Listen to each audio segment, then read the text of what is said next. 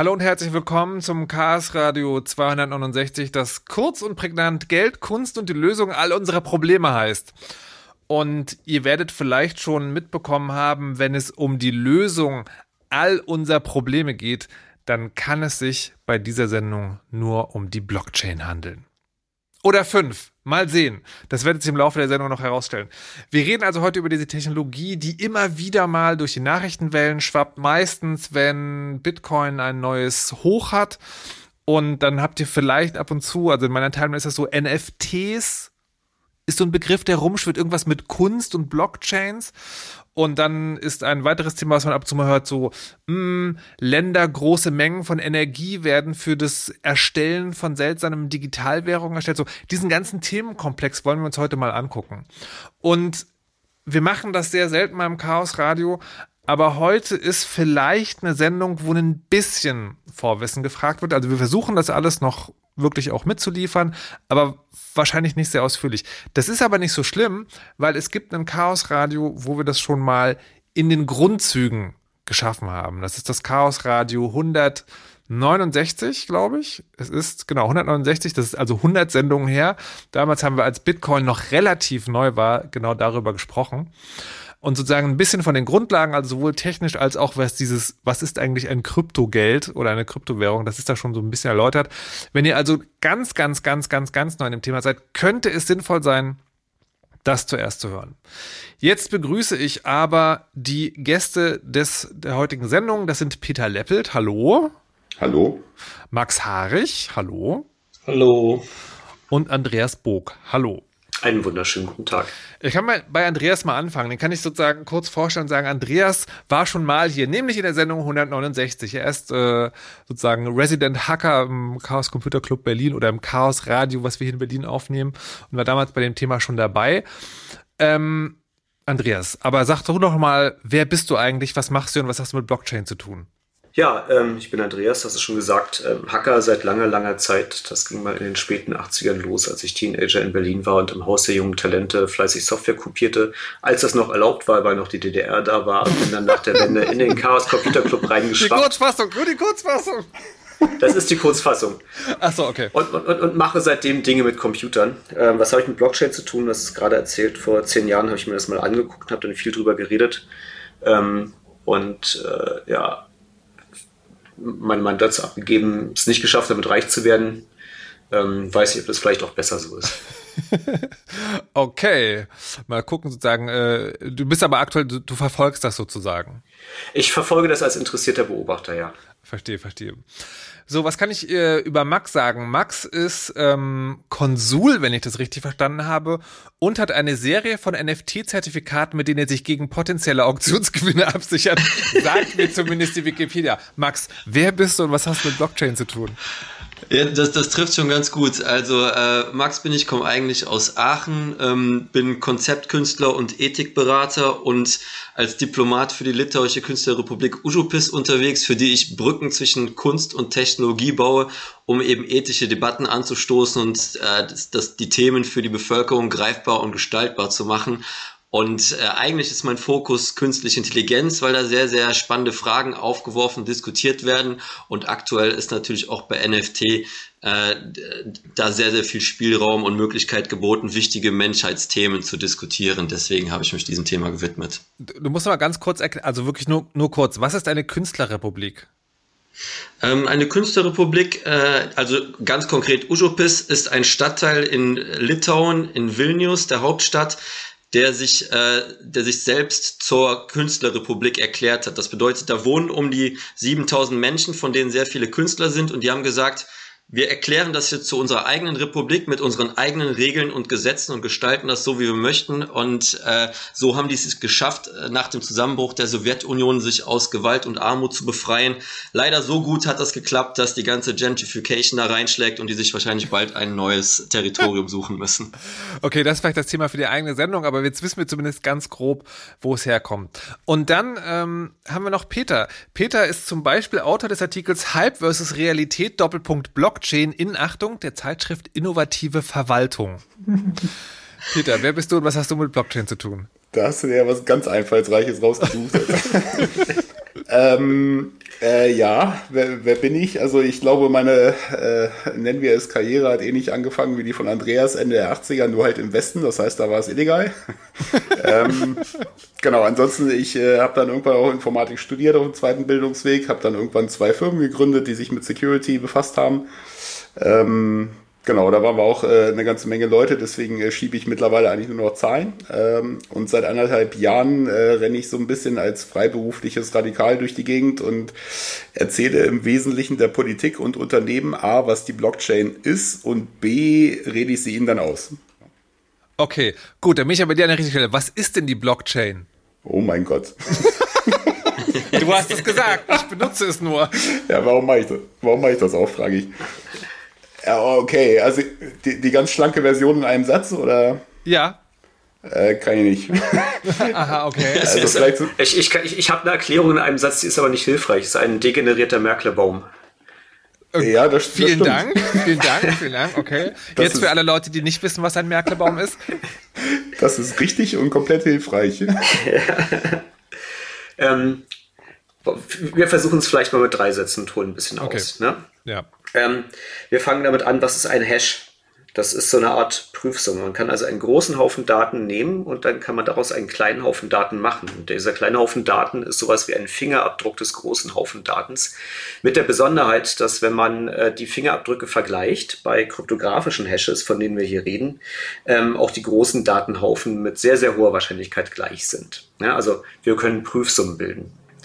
Ähm, lassen wir die Merkel-Bäume mal weg, das führt zu weit. Ähm, was ist eine Blockchain? Eine Blockchain ist, ähm, ich habe hier drei Datenhäufchen, ja, und jetzt nehme ich die drei Datenhäufchen, mache davon meine Prüfsumme. Okay, prima. Jetzt habe ich drei neue Datenhäufchen. Von denen nehme ich jetzt auch die Prüfsumme, aber ich nehme die Prüfsumme des ersten, äh, der ersten drei Datenhäufchen da mit dazu. Ja, das heißt, ich habe äh, die, die, Prüfsumme von dem Häufchen davor, den drei Häufchen davor. Ich habe meine neuen drei Häufchen mit der Prüfsumme dazu, gibt eine neue Prüfsumme. Jetzt fange ich an, mache wieder meine drei Datenhäufchen und die Prüfsumme von den drei Häufchen davor mit rein, dass ich quasi immer jedes Mal, wenn ich so einen Block nennt sich das, bilde, die Prüfsumme von dem Block davor mit reinnehme und dazu die Prüfsumme von den neuen Daten, die dazu kommen. Wozu mache ich das? Das mache ich dazu, dass ich sozusagen jederzeit zeigen kann, dass alles, was davor passiert ist, bevor mein aktuelles Datenhäufchen zusammengestellt wurde, Bestandteil der Geschichte ist. Und ich kann die Geschichte nicht fälschen, ohne dass sich die Prüfsumme ändert, der Blocks darin und damit auch die aktuelle Prüfsumme. Ganz grob erklärt, das ist eine Blockchain.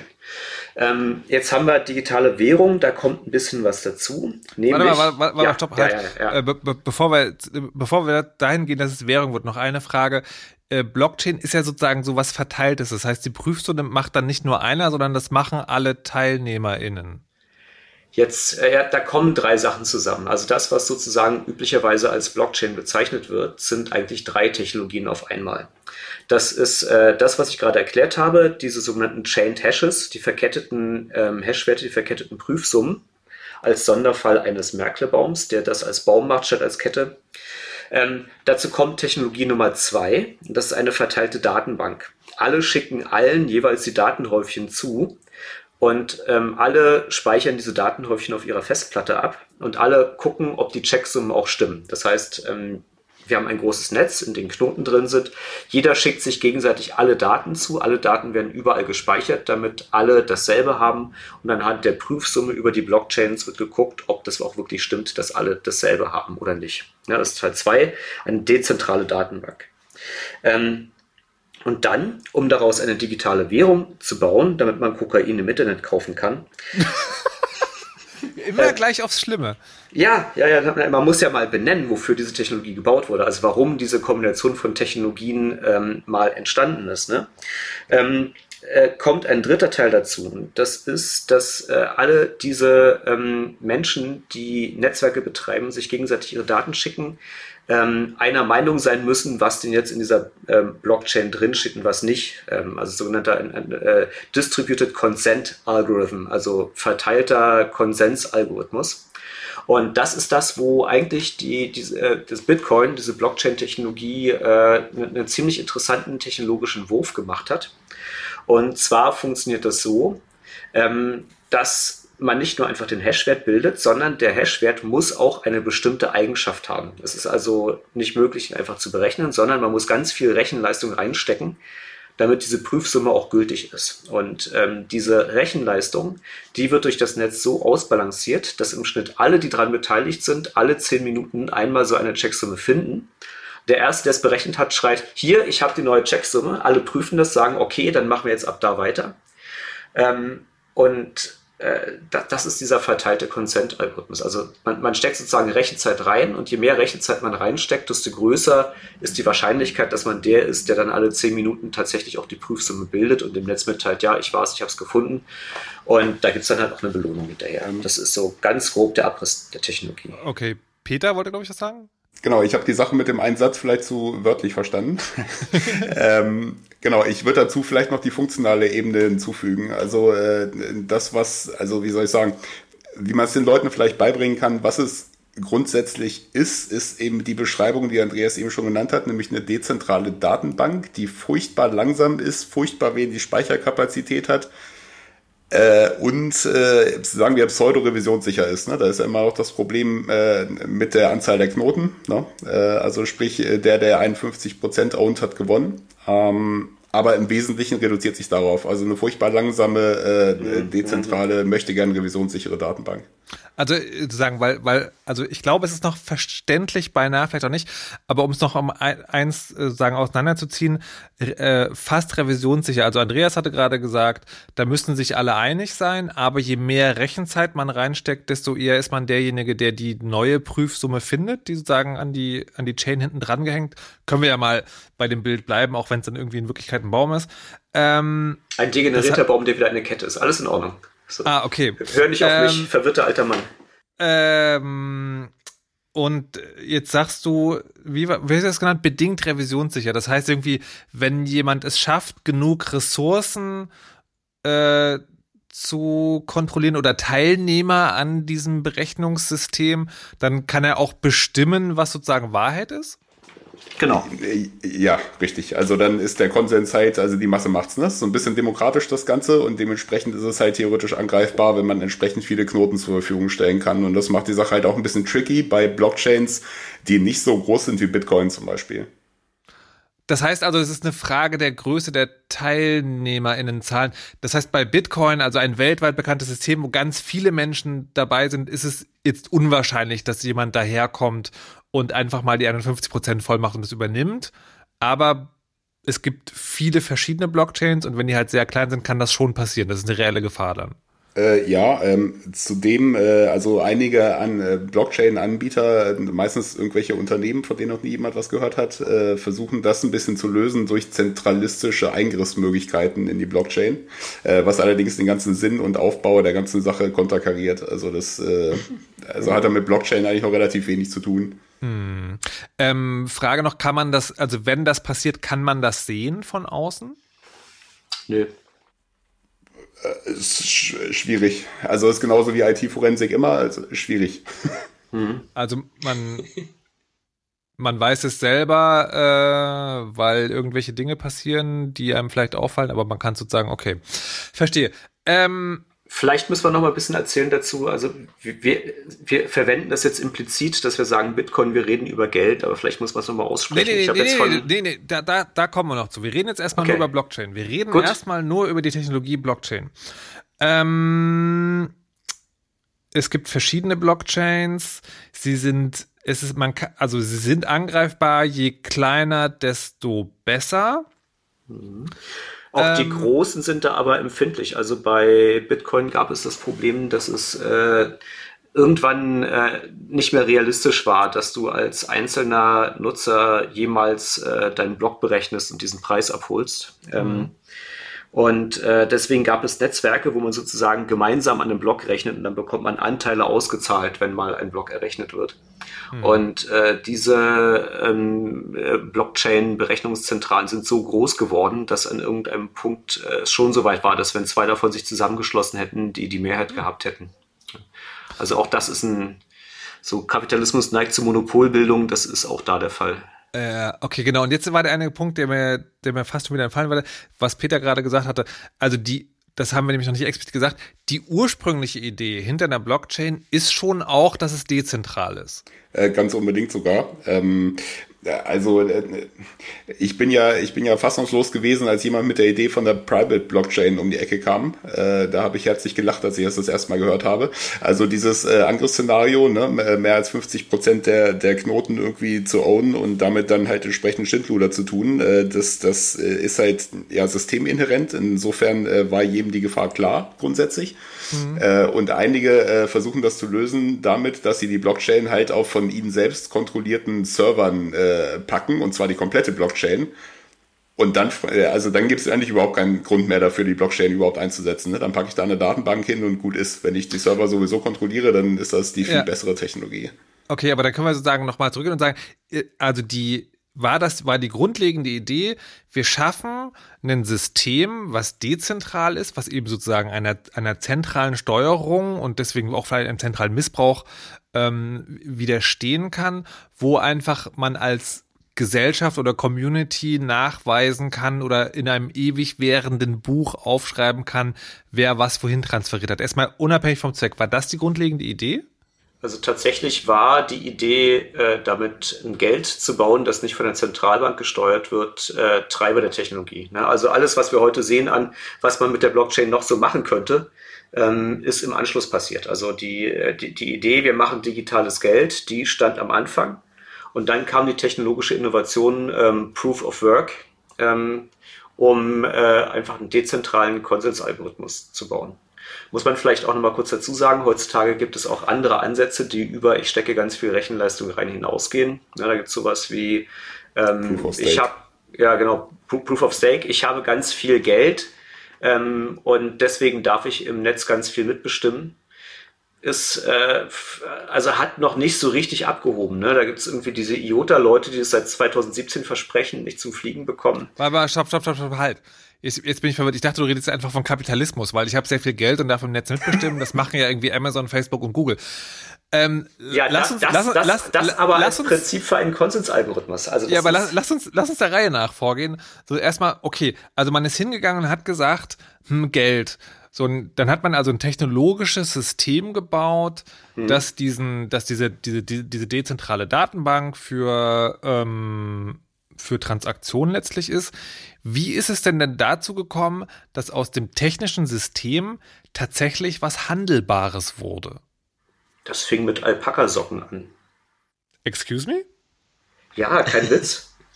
ähm, also eine der ersten tatsächlichen Verkäufe ähm, mit Bitcoin war jemand, der jemand anderem für 10.000 Bitcoin ein paar handgestrichte Alpaka-Socken abgekauft hat. Das, okay. Ja, damit ging das los. Und ähm, irgendwann später also da ist lange Zeit nichts passiert. Ne? Ähm, das, das, hat so ein paar Jahre vor sich hingedüppelt und alle haben mal so ein bisschen rumgerechnet und es war ganz, ganz lustig und nett. Ähm, da gab es die Phase, wo man anfangen konnte, schon so ein bisschen was dafür zu kaufen. Und dann gab es auch die ersten äh, Börsen, die sich aufgebaut haben. Also ich erinnere mich, dass man in Berlin im Room 77 ähm, Burger und Bier bekommen hat. Also ich habe für 0,3 Bitcoin einen Burger und ein Bier gekauft. Die waren sehr lecker und sehr köstlich. Ähm, sehr teuer. Damals nicht. Ne? Ich habe ja, ich habe bloß meine Grafikkarte ein paar Tage dafür rechnen lassen. Es war ein guter Deal. Ne? Ähm, und äh, aber das, das hat sich dann so langsam hochgeschaukelt, mehr oder weniger, in, äh, immer wieder in Wellen. Es gab immer wieder so Boomphasen, immer wieder so Bastphasen, wo die, äh, die, die Währung gestiegen und gestiegen und gestiegen ist. Und äh, meiner Meinung nach, ähm, deswegen habe ich das mit dem Kokain erwähnt, also das, äh, der, der USP, wie man im äh, Wirtschaftssprech sagt, die, die Unique Selling Proposition von Bitcoin, war einfach, dass ich damit im Internet Drogen kaufen konnte. Das äh, also, muss man einfach so sagen, da, damit ist Bitcoin groß geworden. Die Tatsache, dass ich damit losgehen konnte und mir irgendwie mein MDMA nach Hause bestellen konnte per Post. Wobei ich dazu sagen muss, äh, da ist die Vergangenheitsform wichtig. Ne? Also äh, mittlerweile äh, hat ja auch die Exekutive halbwegs verstanden, wie das äh, sogenannte Darknet wohl funktionieren mag, zumindest grob. Mhm. Ähm, und halt auch Bitcoin und das, das, der Gag an Bitcoin ist ja auch, dass man eben das ewige Lockfile hat äh, und das quasi dies, das unanonymste Ding ist, was jemals erfunden wurde in Richtung Geld. Äh, und sobald man irgendwie einen Ast in die Realität hat, also sprich, sobald man ein Produkt hat, ne, also braucht man eine Lieferadresse zum Beispiel, ähm, oder sich halt Bitcoins kauft, ist das Wallet halt auch nicht mehr anonym. Ne? Und dementsprechend äh, gibt jetzt sehr, sehr, sehr viele Honeypots da einfach da draußen, die halt irgendwie Waffen und Drogen verticken und die dann halt einfach die Leute einsammeln. Insofern äh, ist da, glaube ich, schon die Vergangenheitsform angemessen. Jetzt ist es ja mit neuen Technologien äh, immer wieder so, dass man, äh, dass der, dass einen vordergründigen USP gibt oder sagen wir mal geben mag, der dunkel ist. Ähm, aber manchmal auch so hippieske Ideen dahinter stecken. Hier zum Beispiel, wir haben eine eigene Währung, sind unabhängig von einer Zentralbank oder so. War das nie der Fall und ist sich im Nachhinein nur ausgedacht worden oder geht das überhaupt? Das ging Hand in Hand. Also ähm, wenn man sich sozusagen soziokulturell die Geschichte davon anguckt, ne, dann gibt es irgendwie dieses äh, die Illuminatus-Trilogie von Robert Anton Wilson.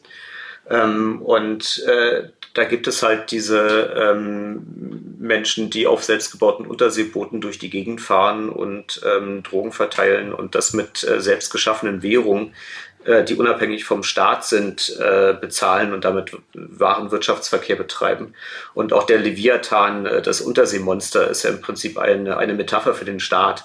Also äh, rein ideologisch betrachtet, eine, äh, also eine anarchokapitalistische, äh, libertäre, den Staat ablehnende Ideologie, die dahinter steckt und die auch die, äh, diese Cypherpunk-Kultur, ähm, aus der das alles kommt, also die, die Leute in den 90ern die Verschlüsselung gemacht haben, ähm, um sich gegen den Staat zu wehren, ähm, ganz stark geprägt hat.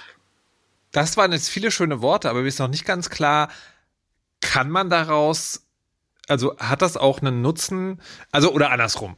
Was ihr mir bis jetzt erzählt, Max, lebst du eigentlich noch? Ja, ich bin am Start und äh, hätte da vielleicht auch äh, ein, zwei Anmerkungen als äh, ja, Technik-Laie zum Thema. Also äh, ich, ich bin da wirklich nur Laie und alles, was ich da erzähle, könnten allerhöchstens gefährliche Halbwahrheiten sein.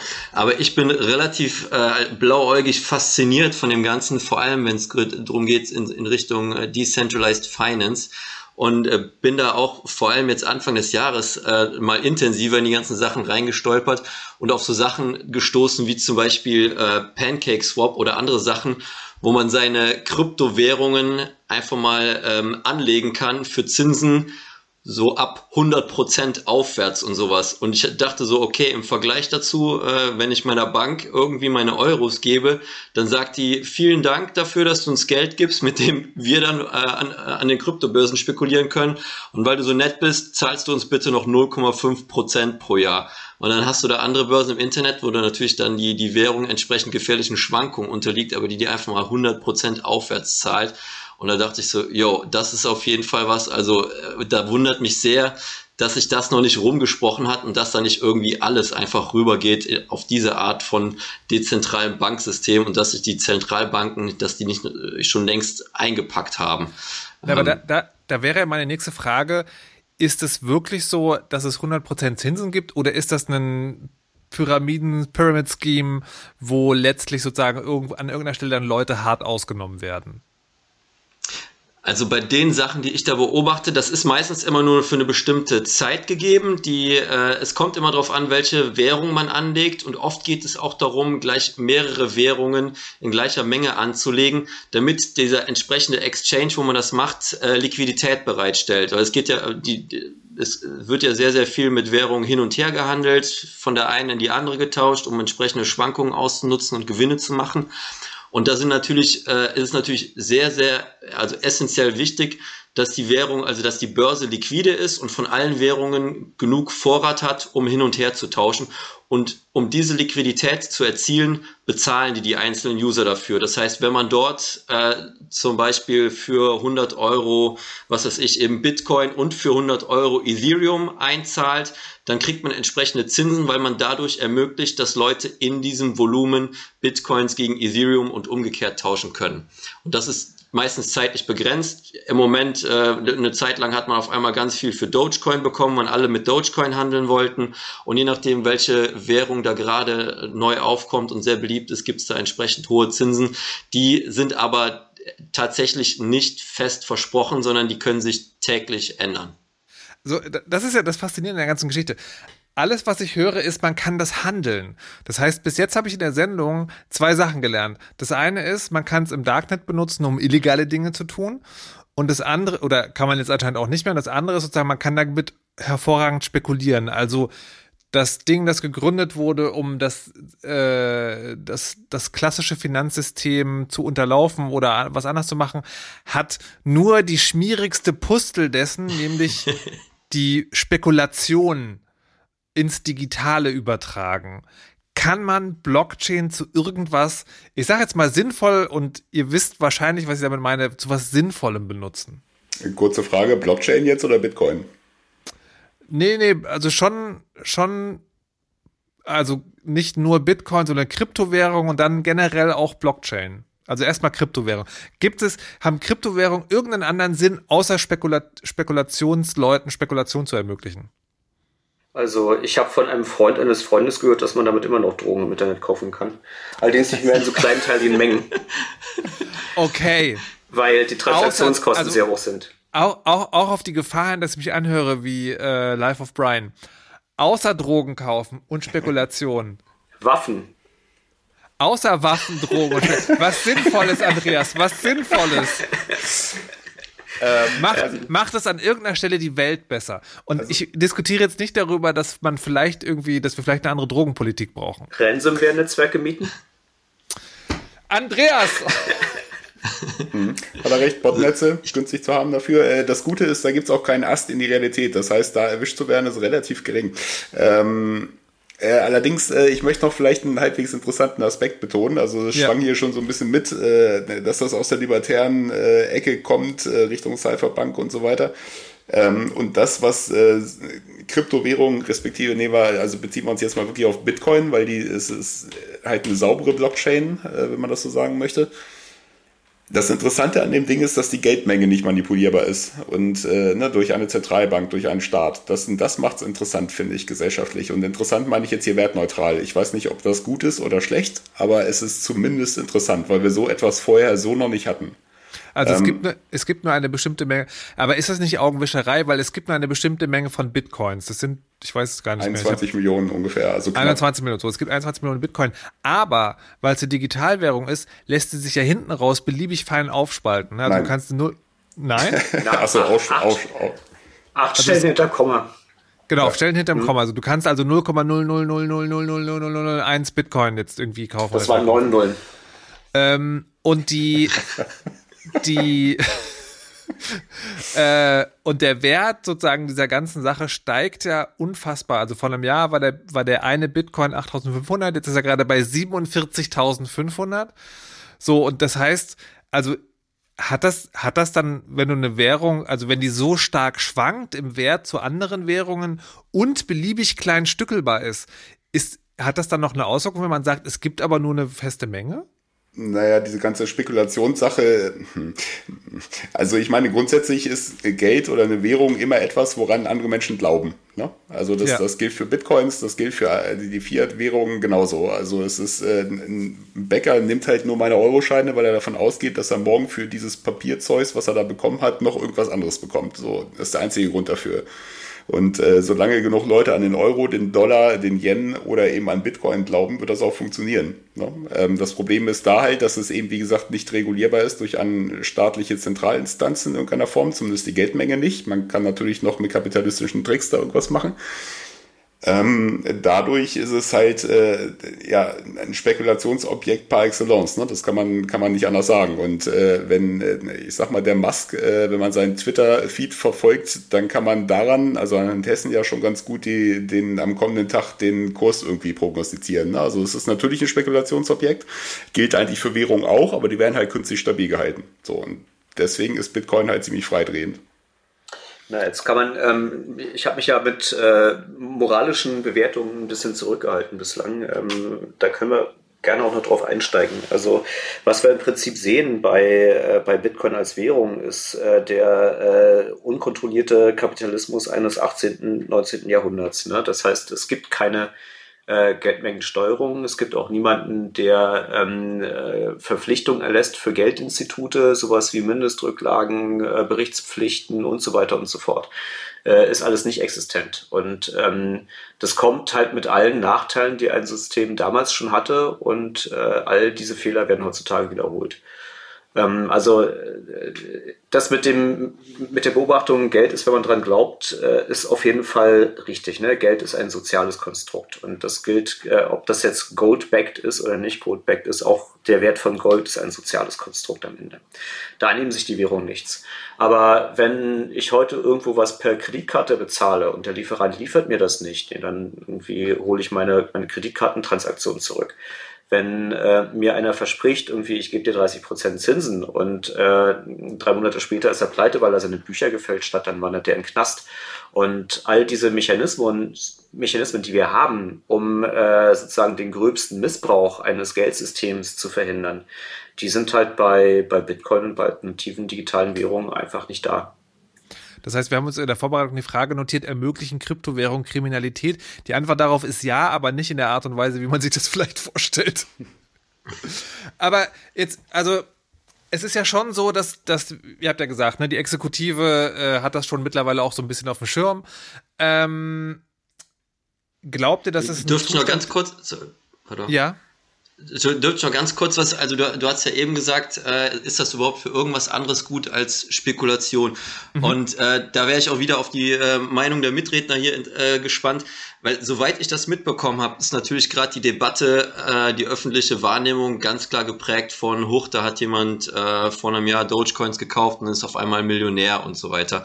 Und Leute, die eben ganz viel rumspekulieren. Aber soweit ich das mitkriege, hat ja die Mehrheit der Coins und Tokens, die dort, was weiß ich, bei äh, CoinGecko oder sonst wo gelistet sind, auch fast immer noch irgendeine technische Funktion nebenher. Ne? Die, Ethereum-Blockchain, die ist ja nicht irgendwie als Währung wertvoller als der Bitcoin, sondern die hat ja vor allem den Vorzug, dass sie extra auch dafür gemacht ist, Smart Contracts zu ermöglichen und eben weitere Funktionalitäten zu ermöglichen. Es gibt irgendwie Tokens, die sei es jetzt als Governance-Token zum Beispiel ermöglichen, dass du noch stärker bei einem Projekt mitdiskutierst.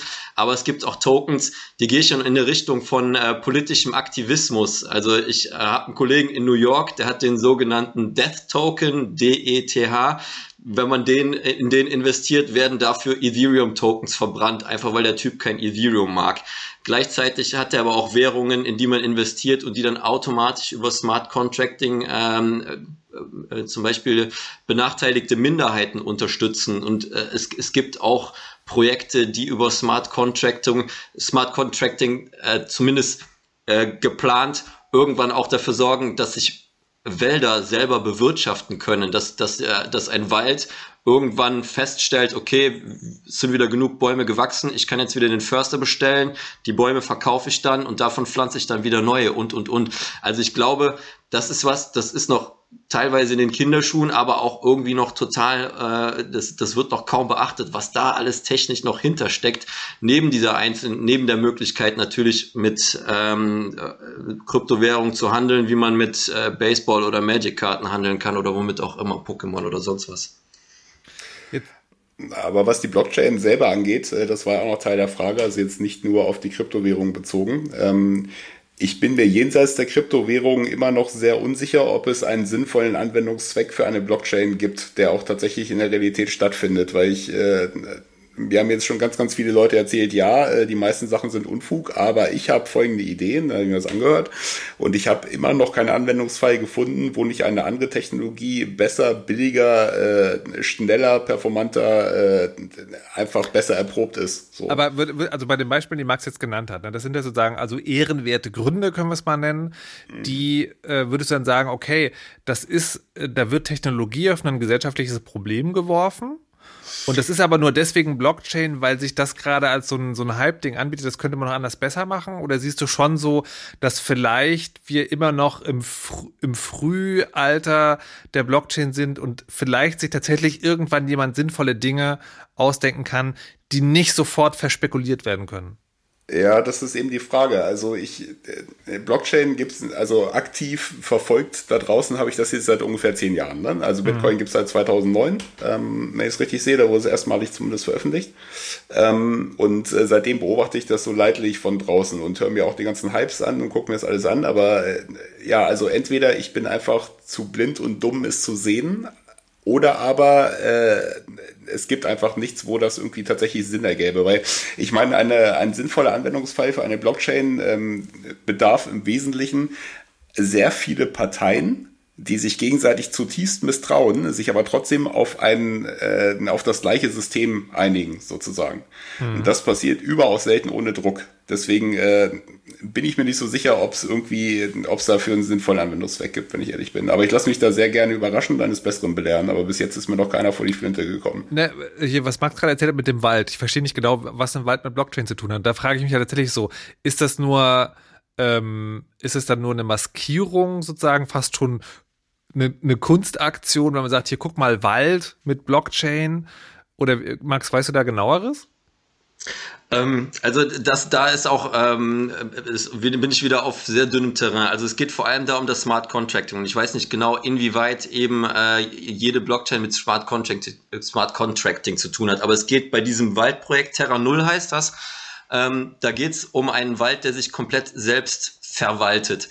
Und äh, der, der ist, dieser Wald wäre, und ich, soweit ich weiß, existiert der halt noch nicht, aber es ist, äh, ist mal durchgespielt, wie das aussehen würde, wäre dieser Wald komplett mit Sensoren bespickt, die alles tracken und gleichzeitig würde der sich Infos von Satellitenbildern holen, um eben komplett automatisiert, ohne irgendwelche weiteren Eingriffe von Menschen ähm, seine, seine, seine Bewirtschaftung vollziehen zu können. Das heißt, er könnte eben selber Aufträge zum Ab, Abholzen vom Wald und von Neuanpflanzen von, äh, von Bäumen äh, ähm, erteilen.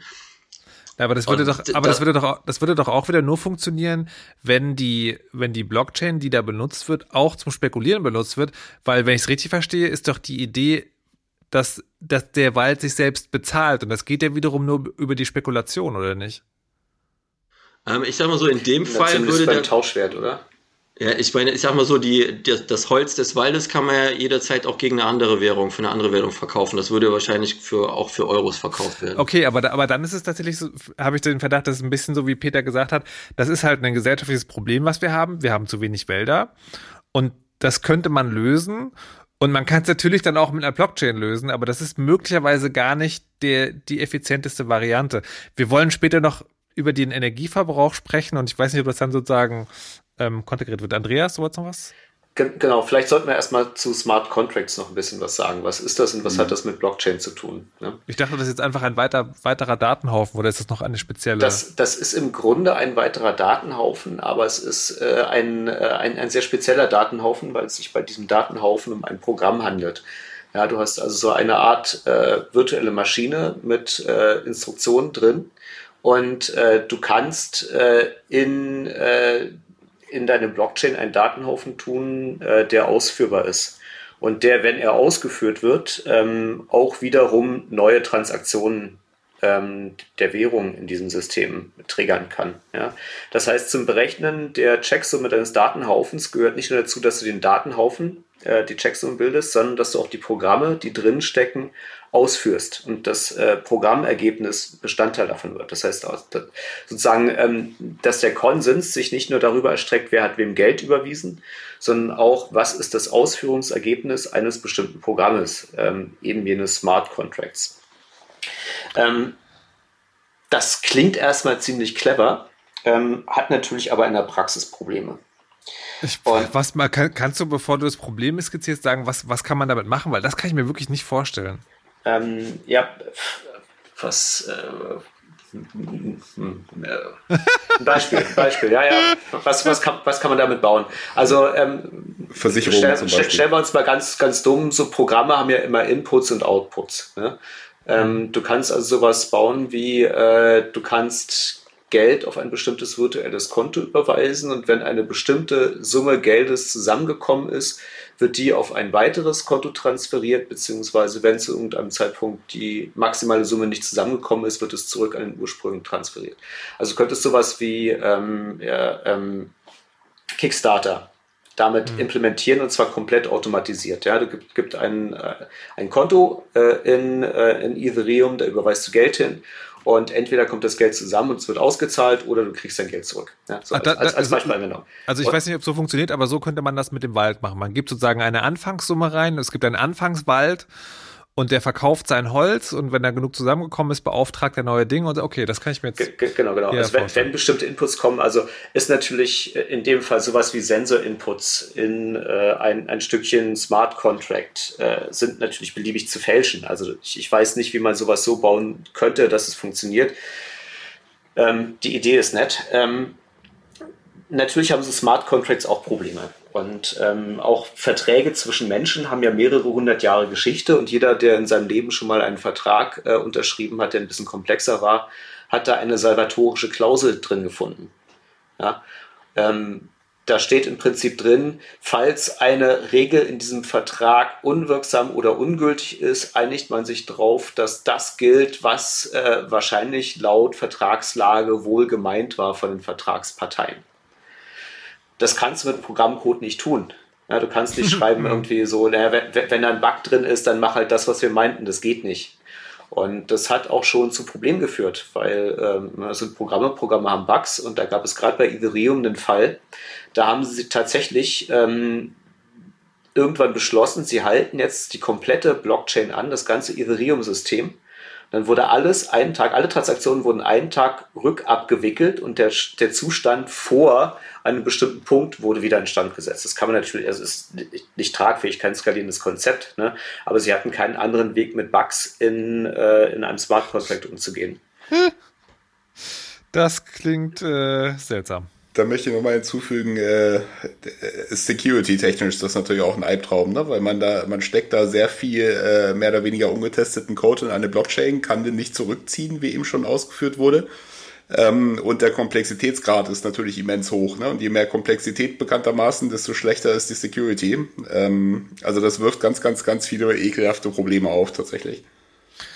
Also okay, das, das klingt mir alles sozusagen sehr... Ähm sagen wir mal dynamisch. Ich habe jetzt noch so zum zum zu diesem Teil Kryptowährung, Blockchain noch noch so zwei, drei Fragen. Das eine ist, ich habe ja schon gesagt, irgendwie Mining bei Bitcoin ist nicht mehr so, da gab es diese großen Netzwerke.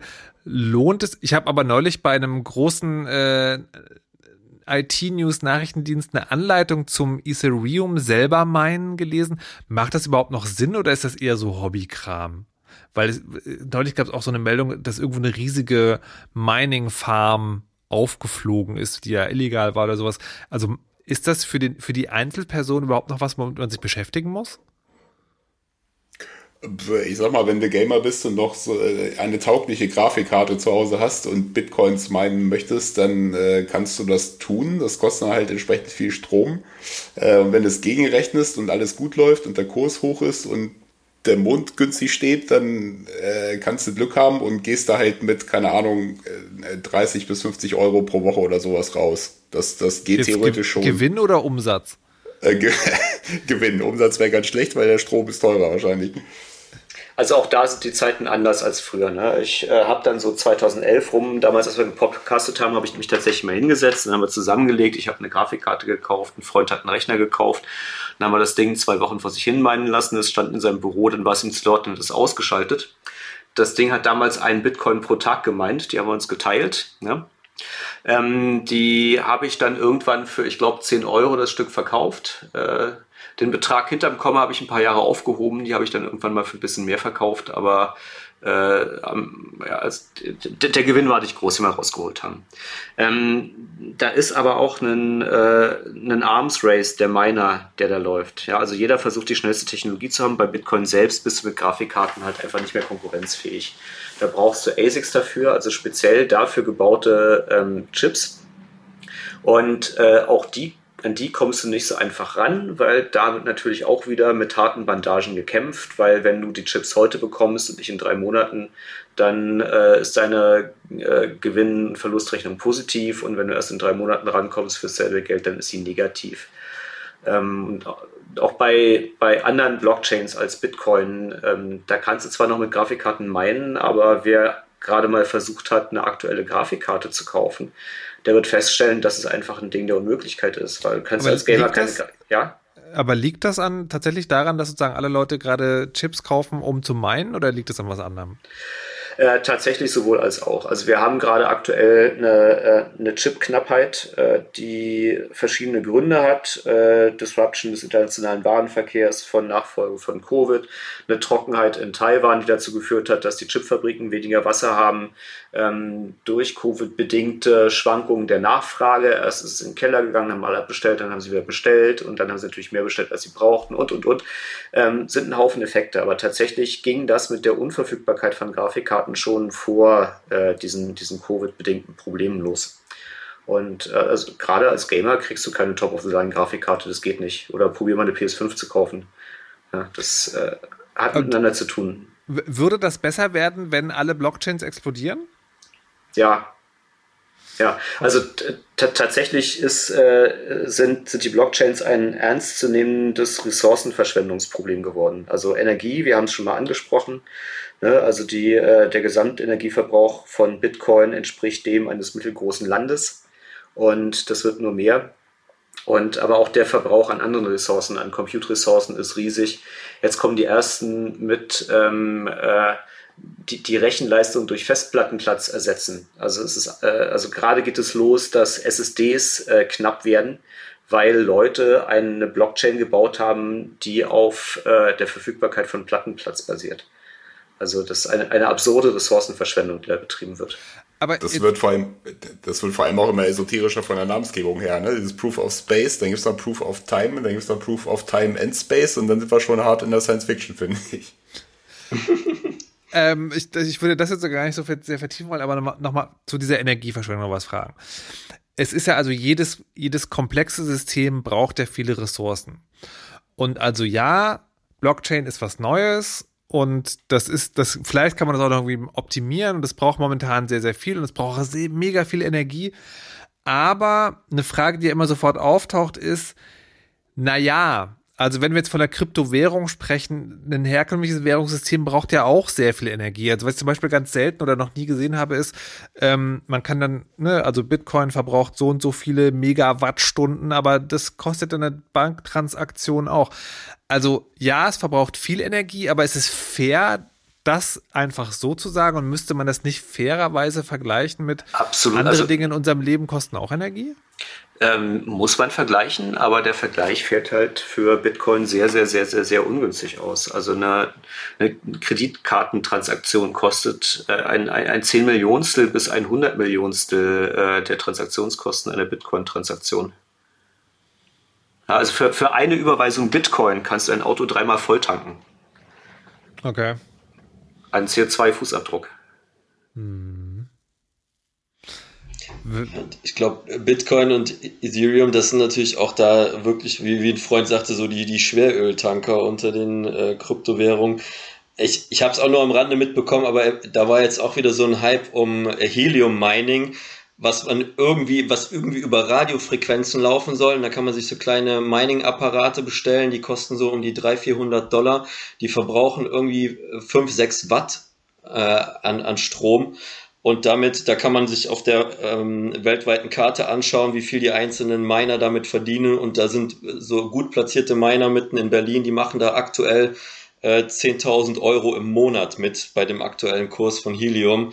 Und die Apparate, die sind da, da selbst für einen, einfach nicht mal für einen Apparat selber, sondern einfach nur für die Sicherheit, einen vorbestellten Apparat von irgendwem anders sofort abkaufen zu können, zahlen andere schon das 10 bis 20-fache vom eigentlichen Preis von so einem Ding.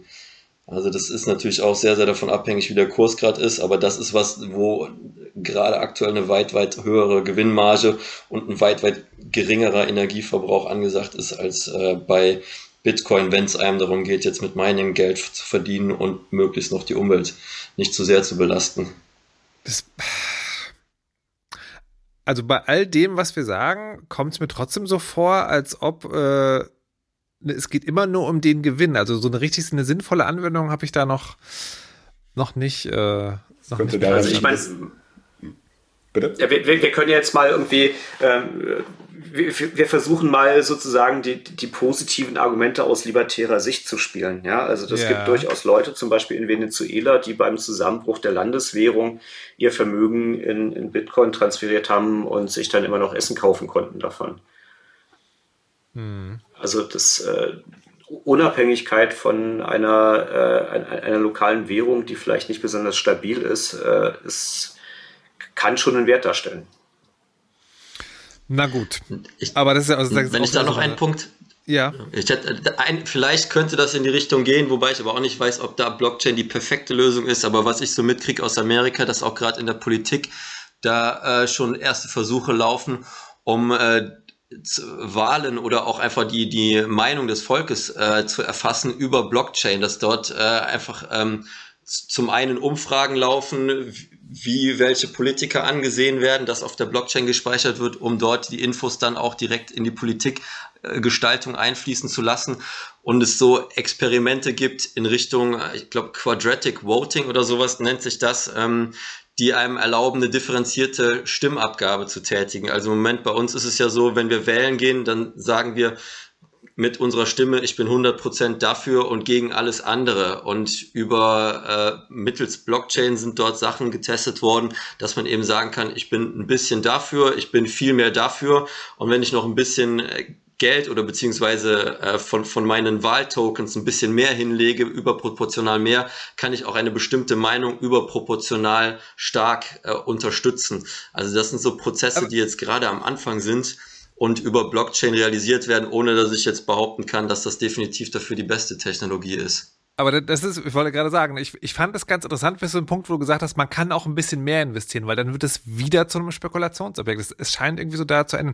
Jetzt, äh, ich will mal. Ich will es mal geht ja nicht um Geld, dass man investiert, sondern seine, seine nee. Stimmen, Stimmrechte, die man investiert. Ja, ich, also ich, ich glaube dem, ich glaube der Mensch hat im Kapitalismus momentan nichts äh, was in diese Richtung geht und würde sagen, das, das kann man dann so planen, aber das wird wahrscheinlich nicht so kommen. Aber das ist vielleicht mein, mein, mein persönliches Misstrauen.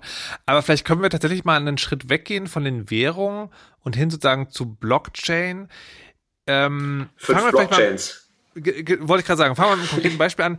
Es, also ich habe ja ne, wiedergelernt heute, also die, die, Grund, die Grundidee von von Blockchains ist eine, eine dezentrale Infrastruktur.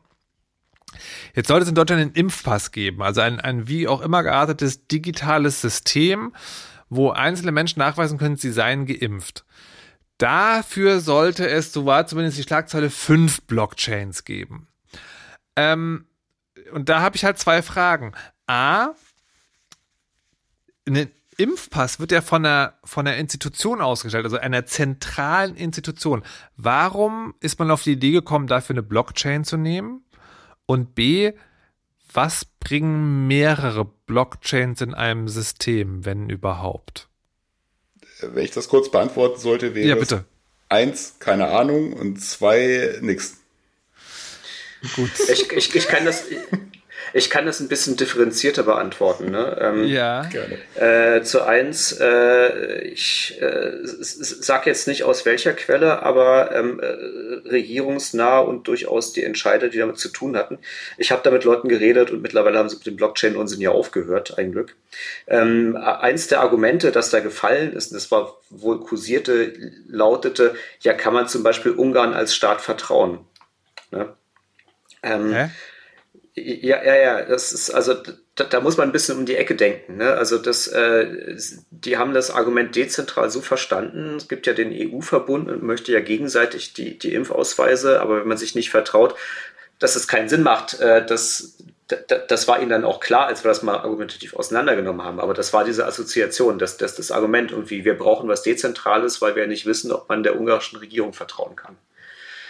Ähm, okay ist natürlich absolut nicht so. Ne? Und also gerade gra beim Beispiel Impfausweis, äh, man, man kann sich diese Dezentralität ja auch anders bauen. Und ähm, man braucht ja auch nicht alle diese Features, die da drin stecken, Ja, ich, wir haben ja am Anfang darüber geredet, es ist eine Kombination aus drei Technologien. Wir haben die degenerierten Merkle-Bäume, die wir eine, eine, eine Hash-Chain nennen. Wir haben eine verteilte Datenbank und wir haben das äh, Proof of Work für den dezentralen Konsens. Ja, und wenn man sich das mal beim Impfausweis anguckt, ähm, ich brauche keinen dezentralen Konsens, dafür habe ich einen Staat. Die mhm. Bundesdruckerei gibt ein Zertifikat raus und gut ist. Und dann können die anderen Länder in Europa auch ein Zertifikat rausgeben.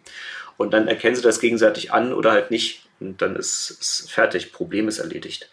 Es, ähm, es, es macht sozusagen keinen Sinn, eine Blockchain aufzubauen, die nur so viele Teilnehmer hat, wie es Staaten in Europa gibt. Genau, in dem Fall äh, ist wäre es sogar noch anders gewesen. Es wären ja verschiedene Blockchains gewesen. Was? Mit einer verschiedenen Anzahl von Teilnehmern. Ja, also die haben tatsächlich irgendwie eine, eine Private Ethereum Blockchain und die öffentliche Ethereum Blockchain. Das stand da in den White Papers drin. Und ähm, also völlig, völlig ohne Sinn und Verstand. Und ähm, dann ist die Frage, was beweist denn ein Eintrag in so einer Blockchain? Der beweist doch bestenfalls, dass ein bestimmtes Datenhäufchen zu einem bestimmten Zeitpunkt vorlag. Ja, das mhm. beweist nicht, dass irgendwie äh, das Medikament, das ich bekommen habe, echt ist. Das beweist nicht, dass derjenige, der es mir gespritzt hat, mir wirklich dieses Medikament gespritzt hat und nicht etwa irgendwie eine, eine Salzwasserlösung. Das beweist nicht, dass der Mensch überhaupt mal Arzt ist. Das beweist nicht, dass ich überhaupt da war zu dem Zeitpunkt, zu dem diese Impfung passiert ist. Ja, das ist ja alles, alles vollständig virtuell. Äh, also das heißt, die Politik hat nicht verstanden, dass das Vertrauen, was eine Blockchain herstellt, nur das Vertrauen in die Daten ist, die drinstehen und nicht das Vertrauen darin, dass die Daten, die drinstehen, korrekt sind. Genau. Wow. Und das, was wir jetzt wahrscheinlich bekommen, ist etwas, was äh, sehr, sehr viel schlanker ist und mit sehr, sehr viel klassischerer Technologie gebaut ist. Das ist nämlich einfach ein QR-Code. Da ist ein JSON-Schnipsel, da steht drin mein Name, ne, die Seriennummer von dem Medikament, das ich bekommen habe, ein Zeitstempel und das ganze Ding ist unterschrieben mit einem klassischen Public Key-Verfahren. Und fertig. Ja? Und obendrauf gibt es eine zentrale Datenbank, ähm, in dem die Public Keys drinstecken, die jeweils äh, in den Ländern freigegeben wurden. Das heißt, das Impfzentrum im Erika Hess Eisstadion zum Beispiel hat seinen eigenen Key. Die können heute damit anfangen, diese äh, Impfausweise in Anführungszeichen, also die QR-Codes mit dem JSON-Schnipsel mit meinen Daten drin auszustellen.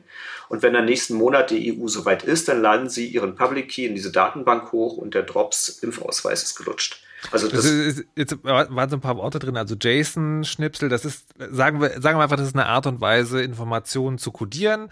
Ähm, und Public Key, das will ich jetzt auch nicht ausführlich erklären, da gibt es auch ein oder zwei Chaos-Radios zu.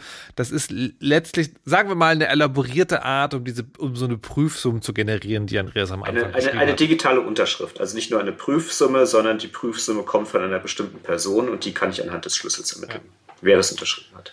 Okay, so, aber jetzt es, es gab also dieses Missverständnis über das, über das Vertrauen in Daten und ähm, generell hat man so das Gefühl, ja, überall muss Blockchain drin sein, so wie jetzt überall KI drin sein muss.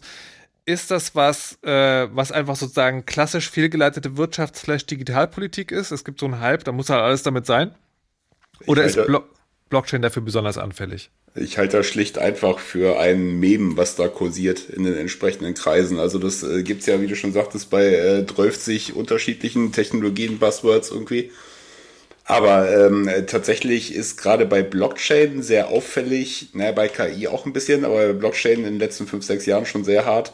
Die Leute wissen einfach nicht, was es ist. Sie haben es nicht verstanden. So, und das möchte ich auch niemandem so direkt vorwerfen. Aber das Interessante ist, dass sich in, äh, also in politischen Kreisen ähm, die Leute meist wissen, dass andere die Technologie ebenso wenig verstanden haben wie sie selbst. Und deswegen werfen sie gerne mit diesen Begriffen um sich, um A, hip und cool zu wirken und B, wissen sie, dass man sie darauf nicht festnageln kann, beziehungsweise Gegenwind kommen wird. Ne? Weil die Leute, die auch anwesend sind, werden darüber nicht diskutieren, weil die haben das irgendwo gelesen, wissen oder denken, dass sie wissen, dass es voll sicher und äh, hip ist und dann ist das auch erstmal gut. Und das ist eine perfekte Ausgangsbasis eben äh, für PolitikerInnen. Ne? Also man wirkt hip, kann nicht festgenagelt werden und dann kann man da so eine Art Gish-Gallop äh, für Nicht-Aluhüte ablegen. Ne? Also man kommt einfach mit ganz vielen Buzzwords irgendwie und es sind und ja auch ganz objektiv betrachtet Leute richtig reich damit geworden. Absolut, ja. ja. Und äh, also gerade in Deutschland äh, herrscht ja berechtigterweise so ein bisschen die Panik, den internationalen Technologieanschluss zu verlieren. Ne, wenn man sich anguckt, vor 30 Jahren, da gab es noch so Konzerne wie äh, Nixdorf, Grundig, Löwe, ja, also äh, im, im, Bereich der, der Computer und der Elektronik äh, Technologieführerschaft, das ist ja alles verschwunden. So, es gab in den letzten 50 Jahren ja, in Deutschland wurde mal äh, das Computer, äh, der, Computer, das Telefon, der Fernseher erfunden und ähm, solche Innovationen gab es einfach nicht. Und äh, die, äh, das Fear of Missing Out, der ist sehr, sehr groß. Und ähm, da spielt natürlich äh, diese ganze Blockchain-Thematik ganz prima rein, da muss man was machen. Und ähm, tatsächlich KI genau dasselbe. Und äh, damit wir die Trifecta perfekt haben, muss natürlich auch Quantencomputing mit rein. Unbedingt, ja.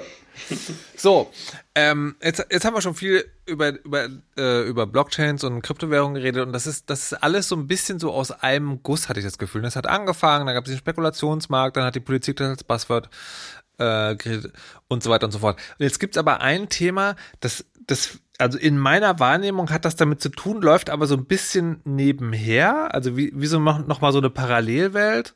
Und das sind diese sogenannten NFTs. Und mhm. NFTs sind ja was eigentlich? Irgendwas mit Blockchain und Kunst. Und ich dachte, na gut, also irgendwas mit und hä, das, da wird's doch, da wird's doch wahrscheinlich sozusagen schnell wie bei der Politik sein, alles heiße Luft, das Platz, aber es, es scheint, scheint da Dinge zu probieren, äh, zu, zu passieren.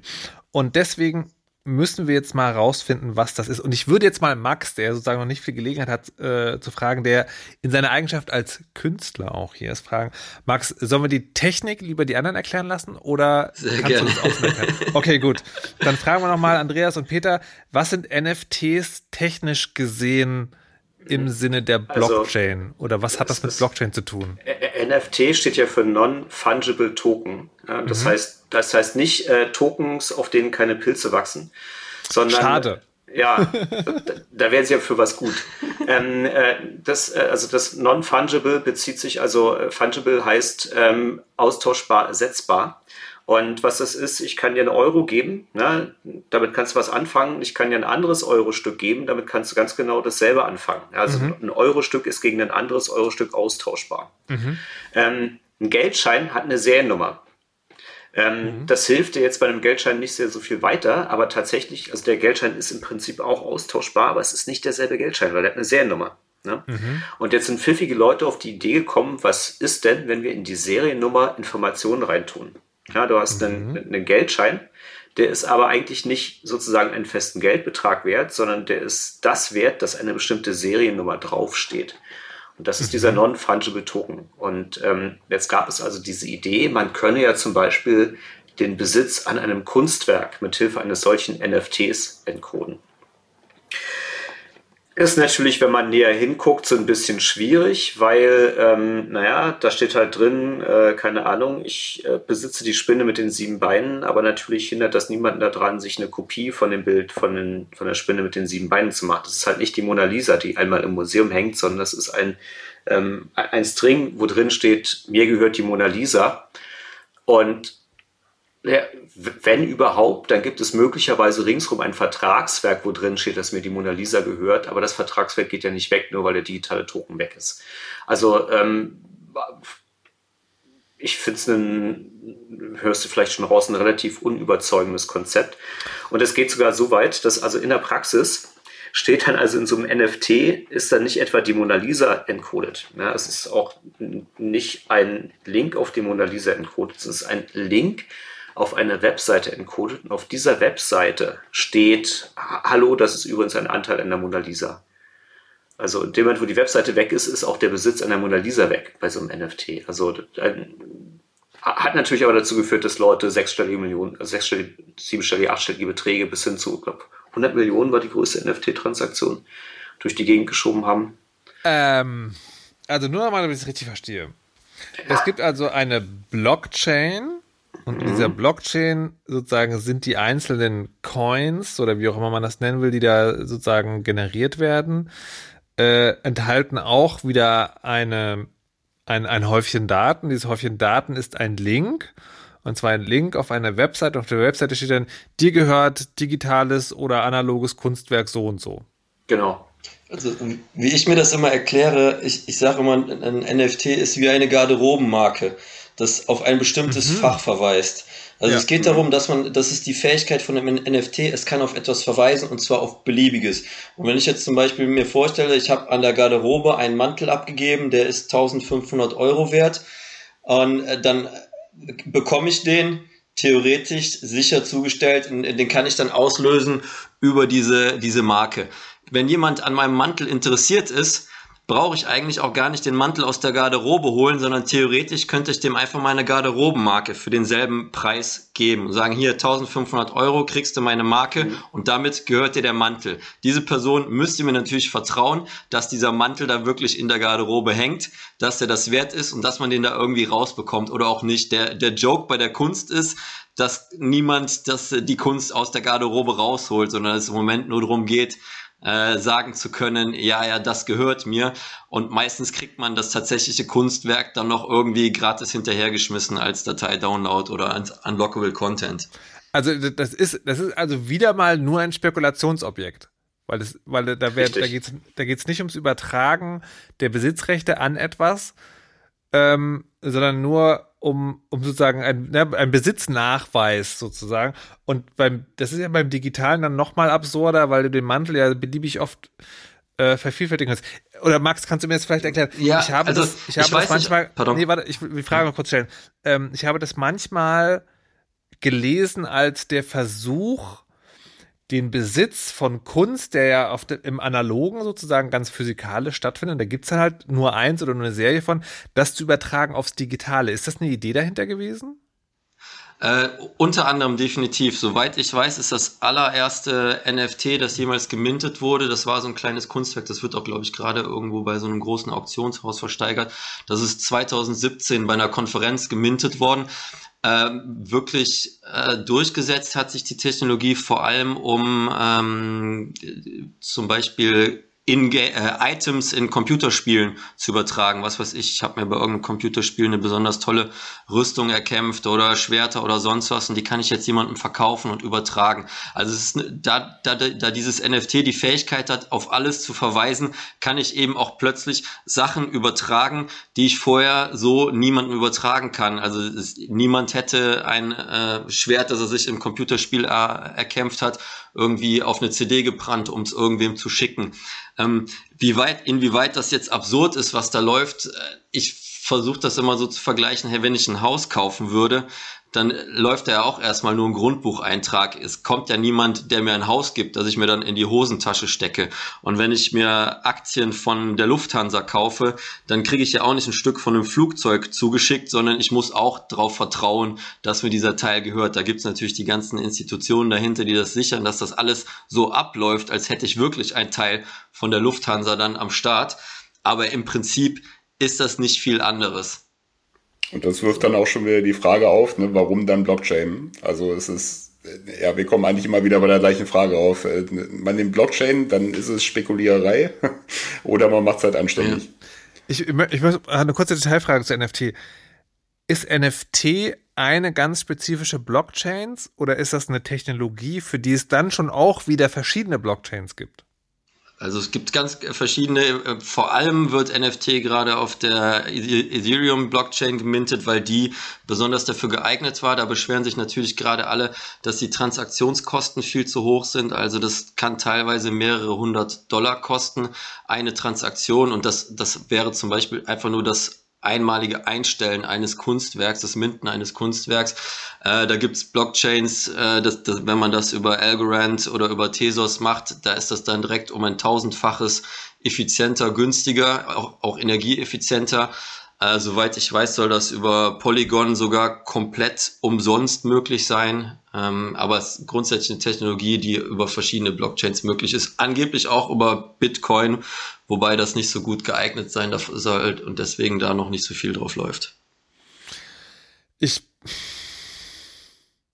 ich bin jetzt gerade ein bisschen sozusagen, ich laufe gerade so ein bisschen ins Leere, weil ich dachte, dieses NFT, das wird ein, ein riesiger, großer Themenblock, aber letztlich ist es halt genau derselbe Quatsch in grün. Aber, aber Max, trotz, trotzdem mal gefragt, ne? also die, ich, das ist ja, wenn wir versuchen darüber nachzudenken, was, was könnte das Positives bringen?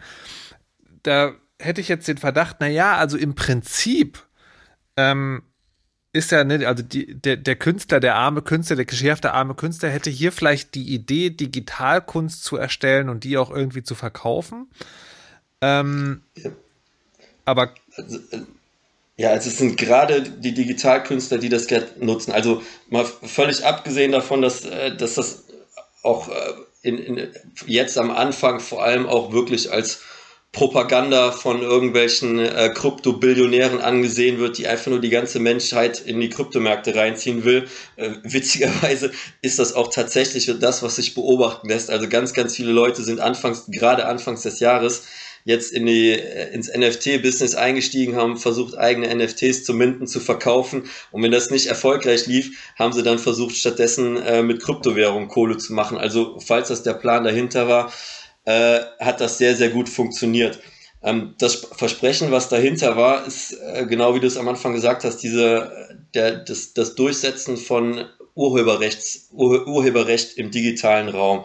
Ähm, es, es gibt zum Beispiel, bietet NFT die Möglichkeit, über Smart Contracting äh, an seinen digitalen Werken zu verdienen, auch in, bei Weiterverkäufen, was bisher so nicht möglich war.